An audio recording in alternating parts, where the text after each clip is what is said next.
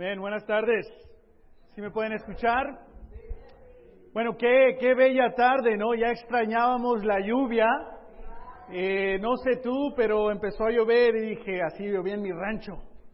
Ah, y sé que no soy el primero. Ah, obviamente cuando llueve en California es todo un evento, ¿no? Entonces sabemos que va a estar en las noticias esta noche. Aquí hay agua y el agua cayó y el agua va para allá. Es increíble. Ah, eso, es, eso es las noticias aquí en el sur de California. Ah, pero bueno, ah, es increíble poder estar como familia en una tarde así. amén. Y estamos en una serie titulada Oportunidad. Hay tantas cosas ocurriendo en este país, cambios, eh, transiciones, pánico, angustia, ánimo, esperanza, muchísimas emociones las hubo durante las elecciones y después de las elecciones se multiplicaron por 100. y en cierta razón tiene su, bueno, su, su razón el por qué hay tantas eh, emociones diferentes, pero creo que como cristiano y como cristiano hispano es una oportunidad para nosotros, como hablamos hace una semana, ser la luz en nuestra comunidad. Pero no va a ser posible si la paz de Cristo, como hablamos hace una semana, no gobierna en nuestro corazón. Colosenses 3:15 dice que la paz de Cristo gobierne en tu corazón y que seas agradecido. Es increíble cuando tenemos la paz de Cristo, lo que podemos solucionar. Aunque nada cambie externamente, internamente, todo puede cambiar. Amén. Y nuestra, nuestra clase hoy Ah, es perspectiva. ¿Perspectiva de qué? perspectiva en cuatro cosas. Una, unirnos, que tenemos la oportunidad de unirnos con Jesús o alinearnos en contra de Él. Dos, tenemos la oportunidad de demostrar el carácter de Jesús, especialmente como hispano y como cristiano. Y tenemos la oportunidad de tener respuestas con claridad a muchísimos temas, debates, conflicto de opinión que hay. Y tenemos la oportunidad de entregar lo que le merece. Es decir, entregarle a Dios lo que le merece. Vamos a hablar de perspectiva esta, esta tarde. Por favor, abre la poderosa a Lucas capítulo 20. Lucas, capítulo 20.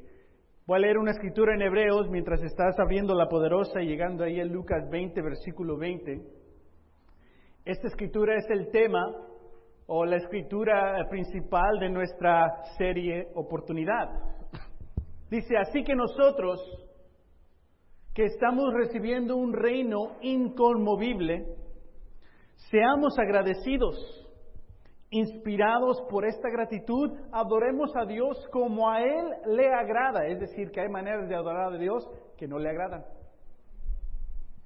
Con temor reverente, porque nuestro Dios es un fuego consumidor. Que muchas personas están consumidos por diferentes cosas, diferentes perspectivas, pero nosotros como seguidores de Cristo, dejemos que Dios sea el fuego que nos consume. Amén. Que el reino que nosotros estamos recibiendo, dice esta escritura, no es un reino inconmovible, no es un reino que cambia, depende quién está en liderazgo o quién no.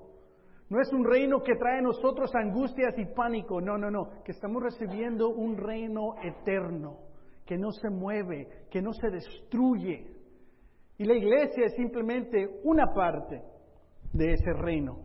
Pero el reinado de Dios es más allá grande que la iglesia.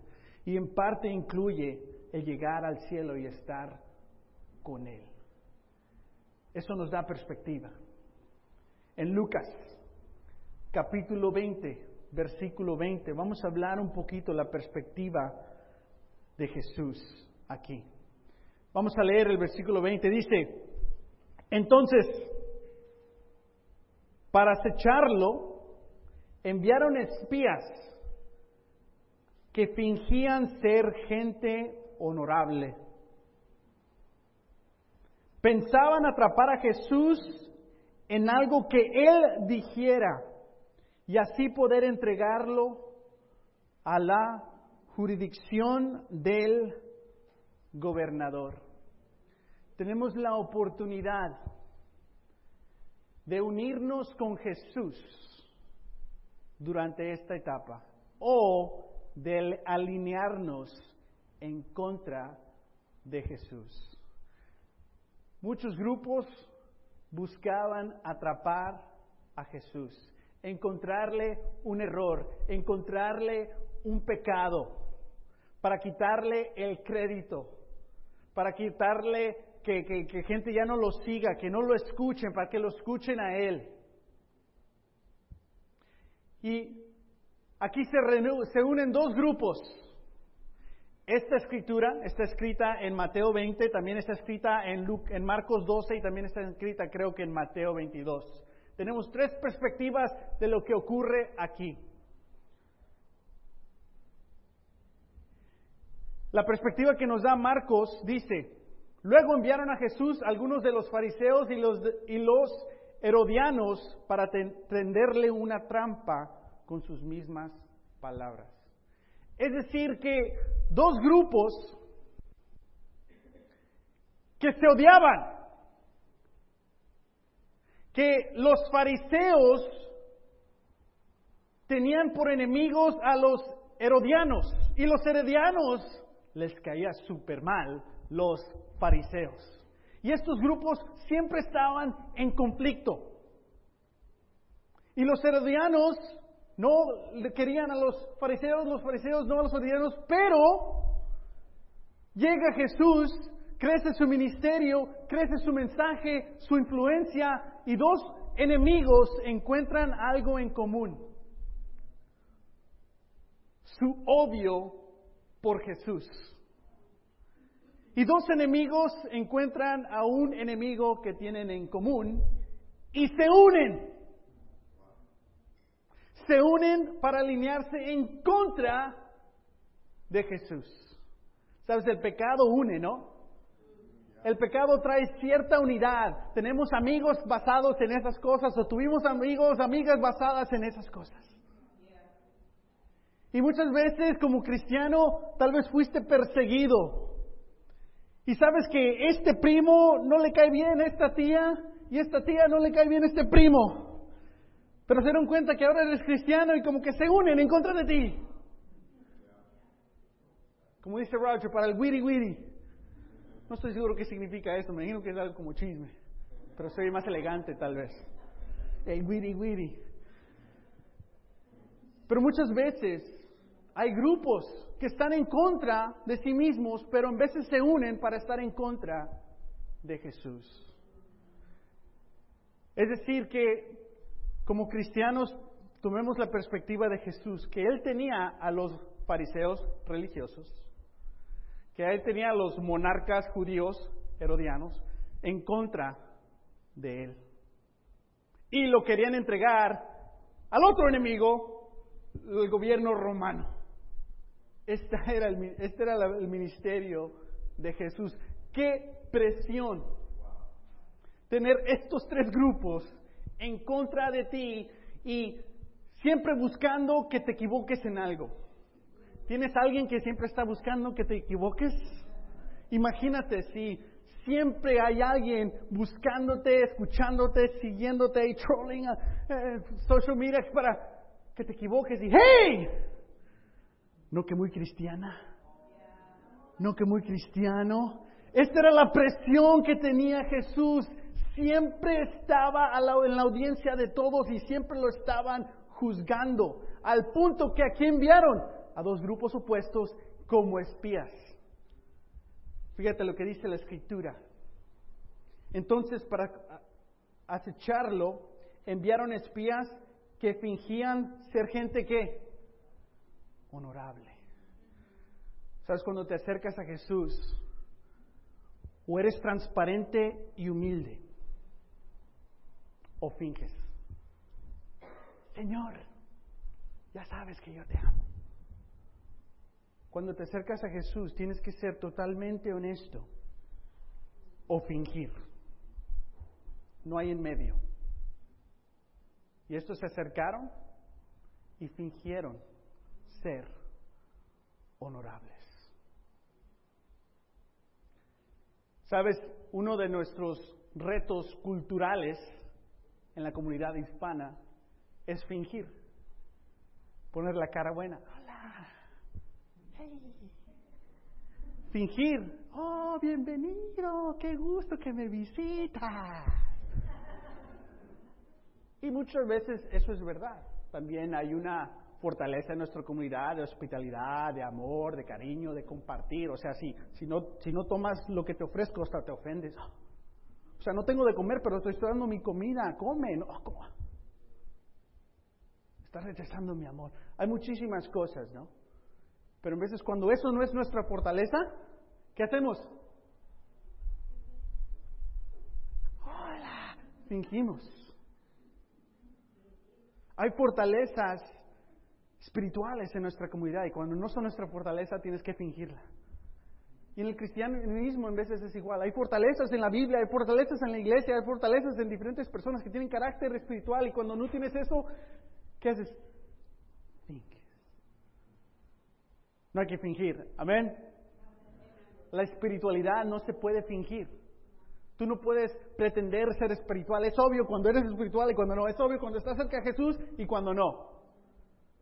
No hay, no hay por qué fingir.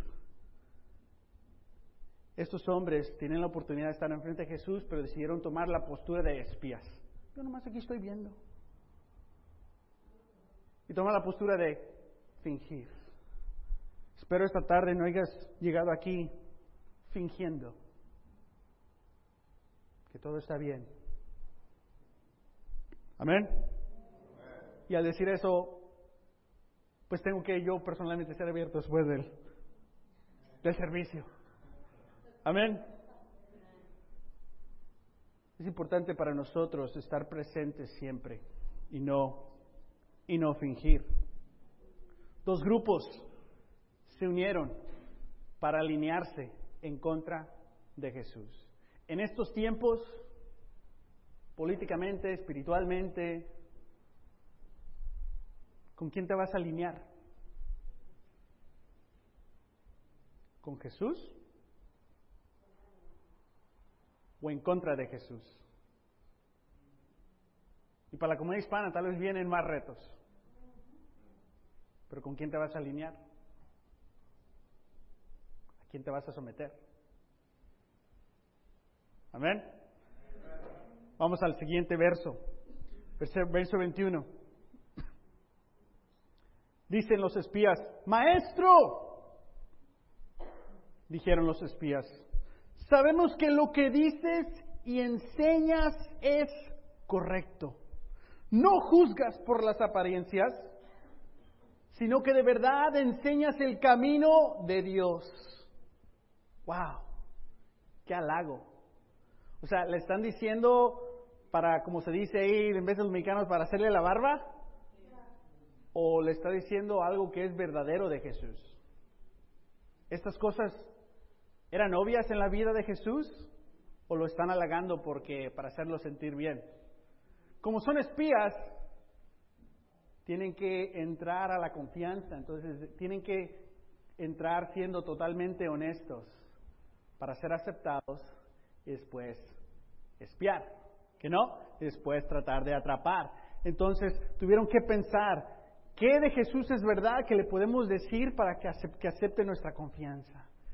Y describen qué? Describen el carácter de Jesús. ¿Cuál es el carácter de Jesús públicamente? Es este. Él dice y enseña lo que es correcto. Jesús no juzga por las apariencias, y Jesús siempre enseña la verdad del camino de Dios.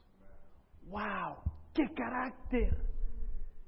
¿Qué reputación tenía él que hasta sus propios enemigos que estaban tratando tanto para encontrar una falla, un error en él, al punto que se unieron con sus enemigos para tratar de atrapar a Jesús, No podían negar el carácter de Jesús.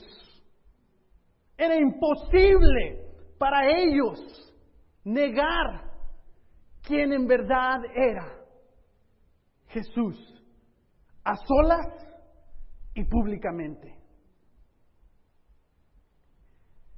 ¿Sabes? Es una oportunidad para todo hispano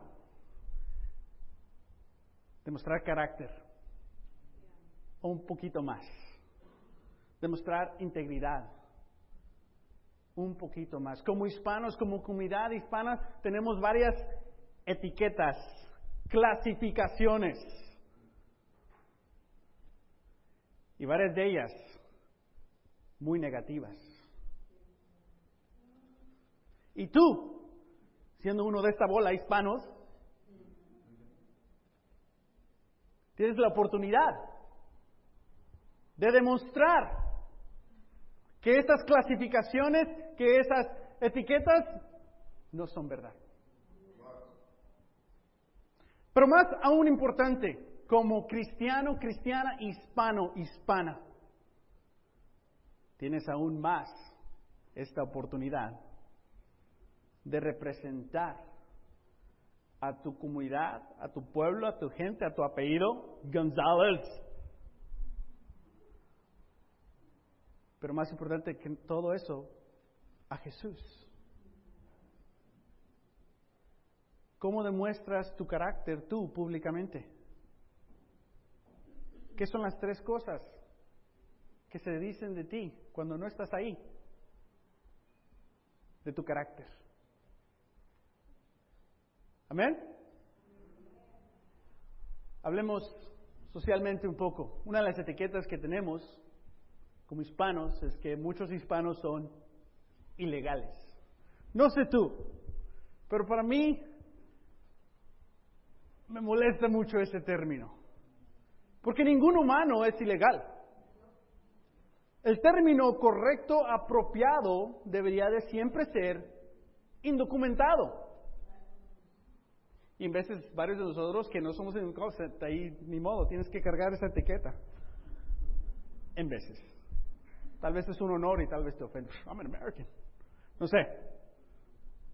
Ese es otra, otro tema. Pero muchas veces se refiere a la comunidad hispana como ilegal. Ningún humano es ilegal. Indocumentado, por favor. Y para servirle con mucho honor. Amén. Hablando de estas cosas, hay que tener una perspectiva a diferentes perspectivas gobernales que, que hay y que pueden ocurrir en diferentes leyes. 1 Pedro, capítulo 2, versículo 11 dice, queridos hermanos, les ruego, como a extranjeros y peregrinos en este país, no, en este mundo, que como cristiano tu, tu documentación no es de este mundo, es de otro reino y aún lo estás recibiendo. Y dice Pedro, que se aparten de los deseos pecaminosos y con que combaten contra la vida. Es decir, estos son los deseos pecaminosos, dice, apártate, espiritualmente, internamente y públicamente.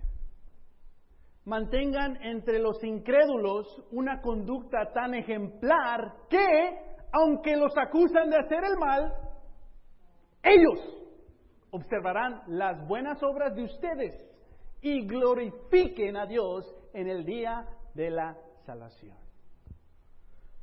Todo cristiano era indocumentado de este mundo. Su ciudadanismo eran ciudadanos, como estudiamos en Filipenses, del cielo. Y si tú no eres de aquí, compórtate y ten cuidado con esto. Amén. Pero dice, prende la luz, sé la sal, sé el ejemplo, comparte, representa Que el mundo vea tus buenas obras. Que vieron estos espías y estos enemigos en Jesús su buen carácter. Ten esto en tu perspectiva, que tienes una oportunidad de demostrar tus buenas obras. El reto ahí es de que te enorgulleces en tus buenas obras y después te haces como un fariseo. So hay un balance ahí, medio difícil, pero es por eso que cuando vas a Jesús diariamente, honestamente, vulnerablemente, Él alinea tu corazón para que no te hagas para acá, como los fariseos o los herodianos, pero que pueda ser de Él. Más que nunca se te está juzgando. ¿No lo has sentido? ¿No lo has sentido eh, públicamente? Cuando ves a una persona de otra raza o algo, ¿no, ¿no has sentido un poquito más la que, ¿cómo me estás viendo? ¿Bien o mal? ¿Por qué me dijiste eso? Y en veces nada, ¿verdad? Nada cambia, pero tú eres el que comienzas ¿qué? a juzgar a otras personas. Y el diálogo en tu mente puede ser de prejuicios cuando la persona te está saludando bien y pues no eres tan importante tampoco, ¿verdad? No te vio y él pasó, ella pasó y, y tú, ah, es porque soy latina. No sé, pero en veces podemos llegar a ese extremo. Y hay tantas noticias que pueden causar inseguridad. Y ahí, en esas tinieblas, en esas situaciones grises, trabaja el enemigo para qué? Para dividir. Y sin querer queriendo, muchas personas, no me crees a mí porque no me quieres a mí porque soy de esa raza, pues yo te quiero. Eh, eh, eh". ¿Y qué se están haciendo? Se están uniendo en pecado. Y se están alineando en contra de Jesús. Ten cuidado, hispano, hispana, a no caer en lo que te sientes acusado y acusada. Amén. Ten esta perspectiva. Pedro continúa. Dice, sométanse por causa del Señor a toda autoridad humana ya sea a el rey como suprema autoridad o a los gobernadores que él envía para, para castigar a los que hacen el mal y reconocer a los que hacen el bien. Porque esta es la voluntad de Dios, que practicando qué? El bien, hagan callar la ignorancia de los insensatos. Tienes una oportunidad de que tu fe brille. Pero no finjas ser honorable, amén. No finjas, soy cristiano, o sea, yo voy a la iglesia, leo, y finges, ah, no, porque Dios juzga tu corazón, no estás fingiendo. Y la gente ve, eh, estás fingiendo. Tienes, tienes la oportunidad de en verdad conectarte con Dios diariamente. Y solo así puedes en verdad en carne viva representar a Cristo de esta manera. Amén. Y tal vez no llegue a más diferentes retos, pero si llegan, las escrituras sí nos dicen que nos sometemos al Señor por su causa. Pero, pero, pero, pero, es que somos de otro reino. Y hay un plan más grande que Dios está haciendo. Y con eso llega el temor en varios de nosotros. Ah, y ahí lo dejamos. A veces es bueno tener eso. Es una oportunidad de acercarnos a Dios un poquito más. Y cuando se aclaren más las cosas, Dios te ayudará. Amén. Concluimos esta sesión de Pedro que dice, eso es actuar como personas libres que no se valen de su libertad para, para disimular la maldad, sino que viven como siervos de Dios. Está hablando del cristiano, que no utilices tu libertad espiritual para ser orgulloso. No utilices tu, tu, tu, paz en Cristo para decir, ah, todo va a estar bien, no te preocupes. Y no sabes qué está sucediendo en esa familia. Ah, todo es igual, no te preocupes. Y era tu oportunidad, hermano, hermana, para preguntar, ¿qué sientes? ¿Por qué temes? Sabes, como cristiano, me ayuda esto. Mira, sabes, como cristiana, yo proceso eso así con miedo también. Pero cuando me acerco a Dios me ayuda esto. Es tu oportunidad de compartir. No disimules que nada, nada pasa. Aprovecha, hay una oportunidad. Amén. Y después dice, den a todos el debido respeto. ¿Quién son todos? Teman a Dios. Respeten a su nuevo presidente, al rey. Es lo que está hablando. Faltándole el respeto es fácil. Teniendo fe en Dios y aprovechando, tomando la oportunidad para hacer la luz, es un poquito más complicado. Amén. Pero esa frustración que sientes tú, hermano, hermana, y varios nosotros no lo sentimos, pero a veces nosotros sí. Nos despertamos y ahí, a ¿qué ha pasado?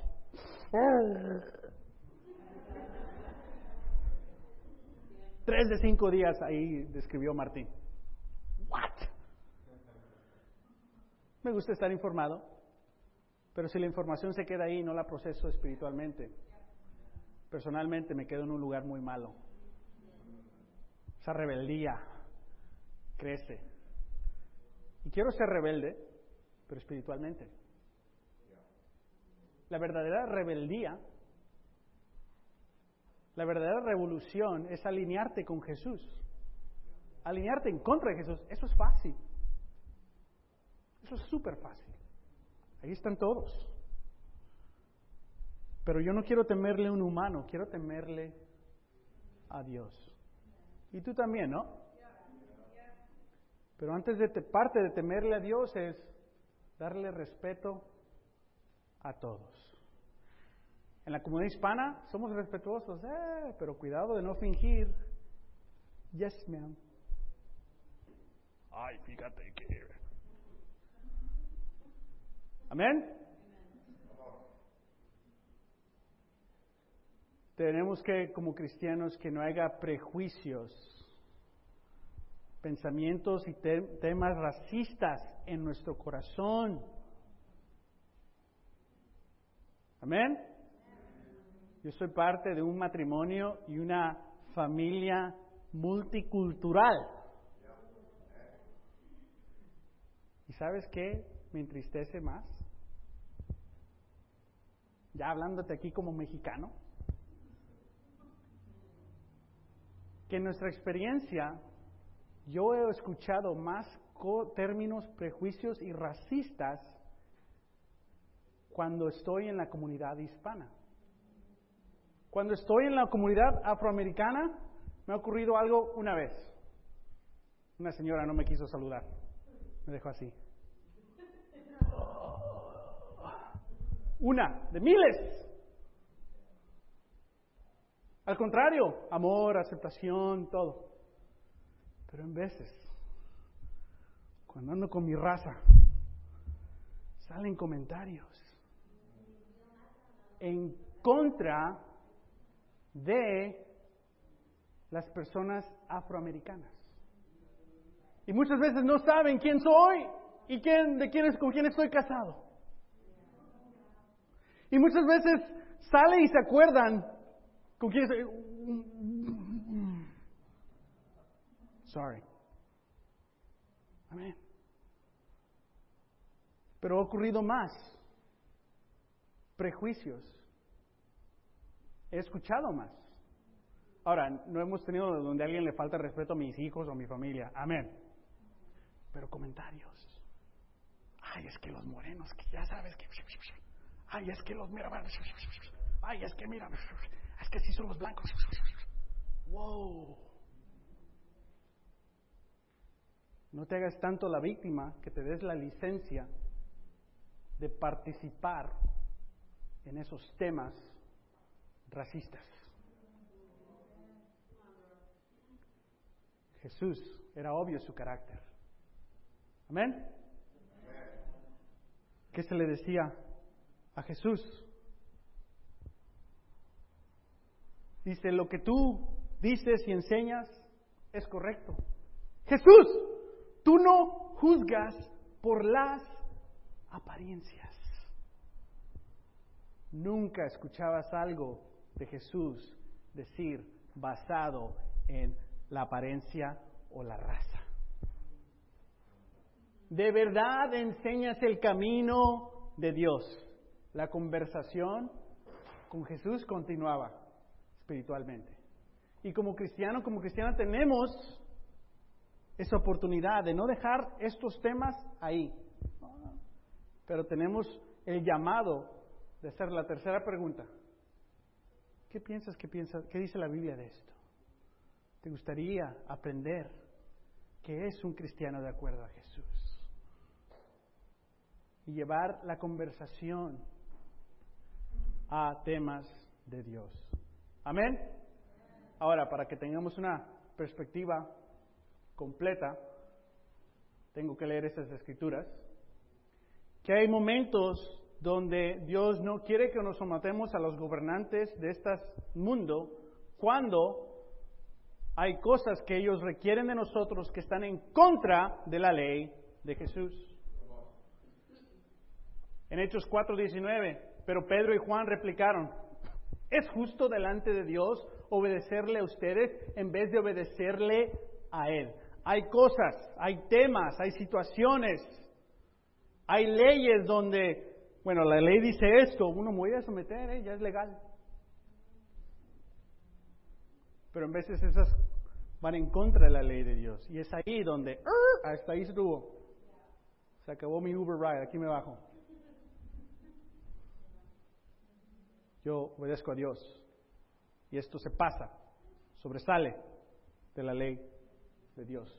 Juzguen ustedes mismos. Nosotros no podemos dejar de hablar de lo que hemos visto y oído. El contexto ahí les dijeron, ya no hablen de Dios. Dijo, no, no, no. Él me dice que siga hablando.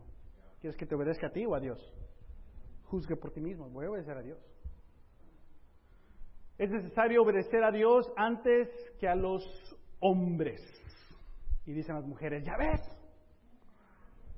Bueno, cuando dice hombres está hablando de instituciones, gobernantes, autoridades.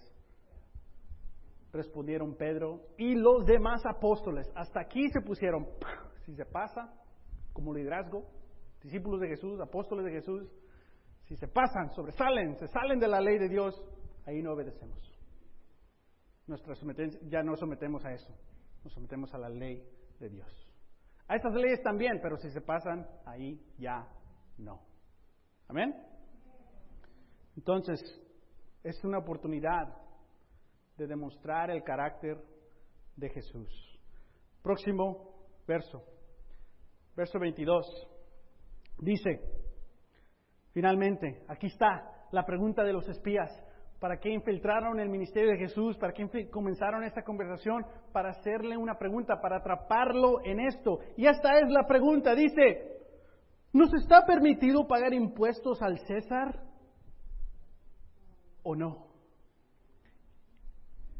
Estos se reunieron, ¿no? Dos, dos enemigos. Oh, pues ¿cómo lo vamos a atrapar? hay que hacer esto. No, no, no. Esto, no, no va a funcionar. Esto, esto, esto, esto.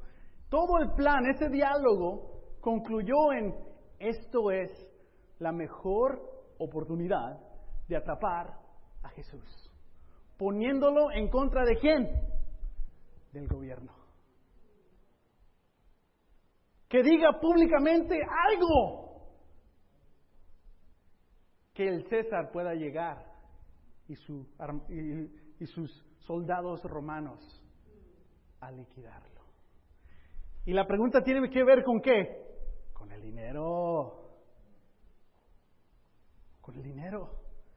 Y dice, ¿tenemos que pagar impuestos al César? ¿O, o no? Estos dos se odiaban, pero se unieron. ¿Nos está permitido pagar impuestos al César?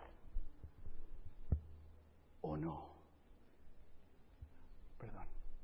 Y dice aquí, que pusieron a Jesús en este predicamento. Porque si Jesús dice, sí, está permitido pagarle impuestos al César. Los fariseos entonces dicen, ah, el Mesías nos iba a librar de Roma. Y si tú te sometes a Roma, no eres el Mesías porque eres débil. No sigan a este, no va a poder contra Roma, míralo, ahí le está pagando impuestos al César. Y si decía, no, los herodianos, ah, pues nuestros negociantes son los romanos. ¿Estás negando al César? ¿No vas a pagar impuestos? Eres un traicionero. Y tanta gente que te sigue, entonces ellos no van a pagar impuestos. Vamos a hablarle a los romanos. Si contestaba Jesús sí, perdía. Si contestaba Jesús no, perdía. Y hay tantos temas políticamente, socialmente, que en veces caemos en la trampa de decir, no, pues sí. O, no, pues no. Y en veces está un poquito más complicado que un sí o no. Y recuerda a tu audiencia. Pero Jesús nos enseña una perspectiva diferente y Él toma una oportunidad diferente. ¿Y qué dice? ¿Qué dice Jesús? Vamos aquí al versículo 23 al 25. Dice, pero Jesús, dándose cuenta de sus malas intenciones, replicó, muéstrenme una moneda romana. ¿De quién son esta, de quién son esta imagen y esta inscripción? Del César le contestaron.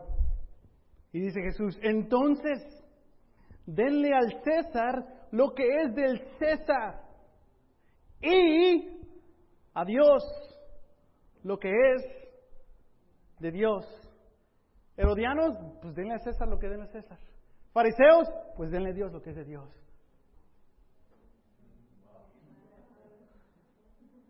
Versículo 26 dice, no pudieron atraparlo en lo que decía en público. Así que, admirados de su respuesta. Y me encantan estas dos palabras. Se callaron. Que estos enemigos que se pusieron en contra de Jesús, Jesús comparte. Es que tú como cristiano, como cristiano hispano, tienes la oportunidad de entregarle a Dios lo que Él merece. ¿Qué merece Dios? ¿Qué significa darle a Dios lo que es de Dios? Trata de contestar eso ahorita en tu mente ante Dios. ¿Qué significa darle a Dios lo que es de Dios? Si eres como yo, yo trato de darle mi propia definición. No, pues vivir para Él. Algo fácil, ¿no? O sea que general y no complicado. Pero tú no defines qué darle a Dios. Él te pide que darle, que le des. ¿Y qué quiere Él? Todo. Él quiere gobernar toda tu vida quiere gobernar toda tu mente, quiere gobernar todas tus relaciones, quiere gobernar todo tu dinero, quiere gobernar todos tus sueños, quiere gobernar todas tus intenciones. Él quiere gobernar tu vida para tener una relación contigo, que la puedan disfrutar y no ser enemigos, pero estar unidos. Y llamarte a que lo representes. Y si no le das todo, no le has dado a Jesús lo que Él quiere. So, la pregunta es, ¿le has dado todo lo que Jesús requiere de ti. ¿Qué no le quieres dar? ¿Qué te da miedo darle?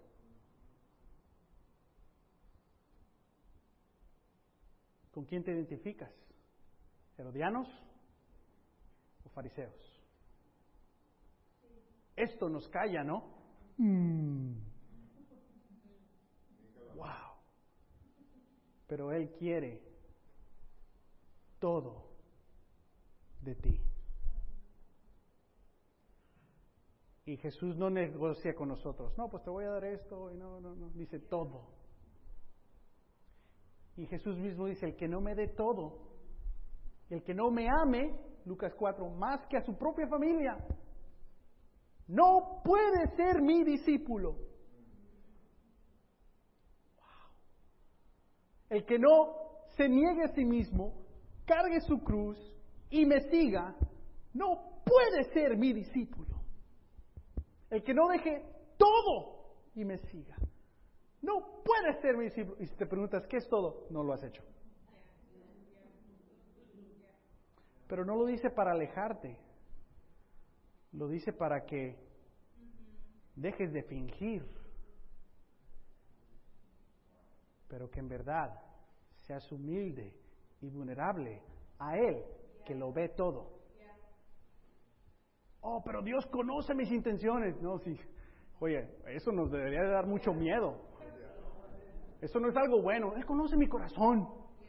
Oh, por eso lo necesito, porque conoce el corazón este. Y en veces usamos esas frases como justificarnos. ¿Por qué? ¿Quién es Dios ahí? Tu intención. No. Intenciones no significan que es la verdad. Amén. Él quiere todo. Tenemos, tengamos esta perspectiva durante este tiempo como hispanos y como hispanos cristianos. Tenemos la oportunidad de unirnos con Jesús y no alinearnos en contra de Él. Tenemos la oportunidad de mostrar el carácter de Jesús. Tenemos la oportunidad de tener respuestas con claridad a cosas muy difíciles en esta vida. Y tenemos la oportunidad de entregar a Él lo que Él merece. ¿Qué merece Dios? Le trajeron estas monedas y este, había diferentes monedas en ese tiempo, pero esta era la más popular porque era de quién?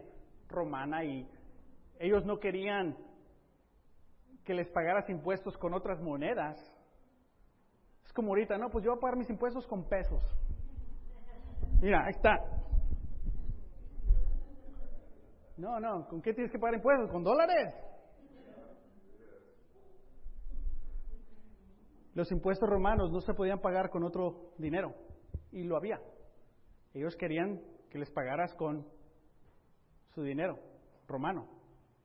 En inglés dice denarius, algo así, moneda romana. ¿Y tenían la inscripción de quién? De los romanos. Vamos a Efeseos, Efeseos, Efesios uno. Y me acuerdo que no hablo el español bien.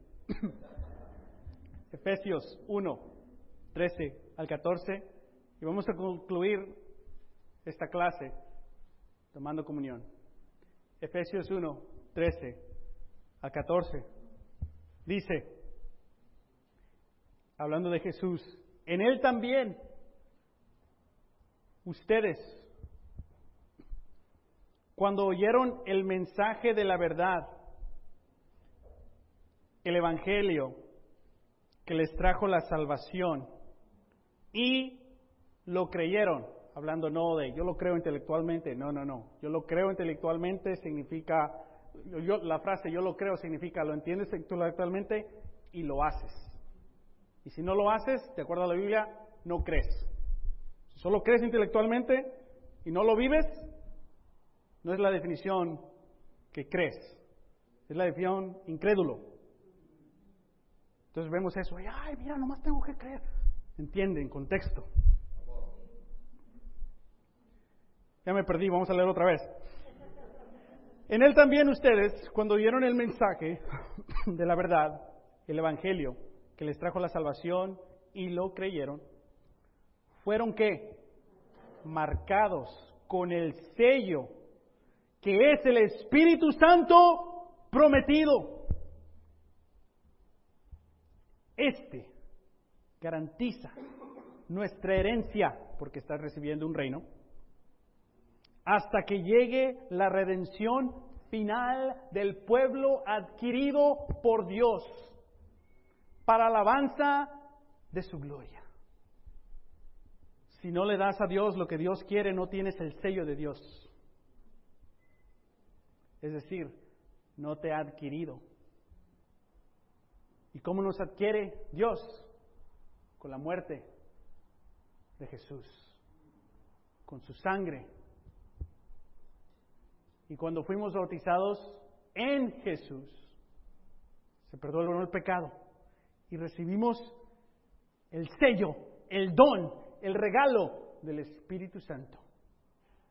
Y resucitas con Él, Romanos 6, para vivir una nueva vida, con una nueva identidad. Y ahora eh, tienes la inscripción no de tus pecados o no de tu cultura y tu raza, pero tienes la inscripción que ahora eres gente, el pueblo de Dios. Esta es la perspectiva que debemos tener como cristianos hispanos. Amén. Acompáñenme en una oración. Tomemos comunión, dándole gracias a Dios que la inscripción espiritual que tenemos es la de Él. Oremos. Señor, tu palabra nos conmueve. Gracias. Que cuatro o cinco versos nos hablan personalmente, profundamente nos encuentras en nuestros, entre nuestros sentimientos, en nuestro pánico, entre nuestras diferentes perspectivas y nos llamas a tener una perspectiva contigo. Gracias por el ejemplo de Jesús. Gracias por tu muerte, por tu sacrificio, que en ti lo único legal es el pecado y lo has borrado a través de la muerte de tu Hijo. En varios grupos tal vez no somos valorados, pero en ti podemos ser aceptados, Señor. Gracias, gracias y ayúdanos a representarte, a no caer a esta manipulación de emociones que pueden ocurrir y que nuestros corazones, Padre, que veas nuestras intenciones y nos sanes y nos ayudes, para no alinearnos con otros temas, otras cosas, o en nosotros mismos tener pensamientos de prejuicios o racismo, pero ser, Padre, fiel a ti, tener el carácter de Jesús. Gracias que podemos participar recordando que muriste para que nosotros recibamos no solamente el perdón y las bendiciones en esta tierra, pero que hemos heredado un reino y lo estamos heredando. Y ayúdanos, Padre, a tener esa perspectiva, que estamos aquí, pero no somos de aquí. Te pedimos todo esto, en Jesús. Amén.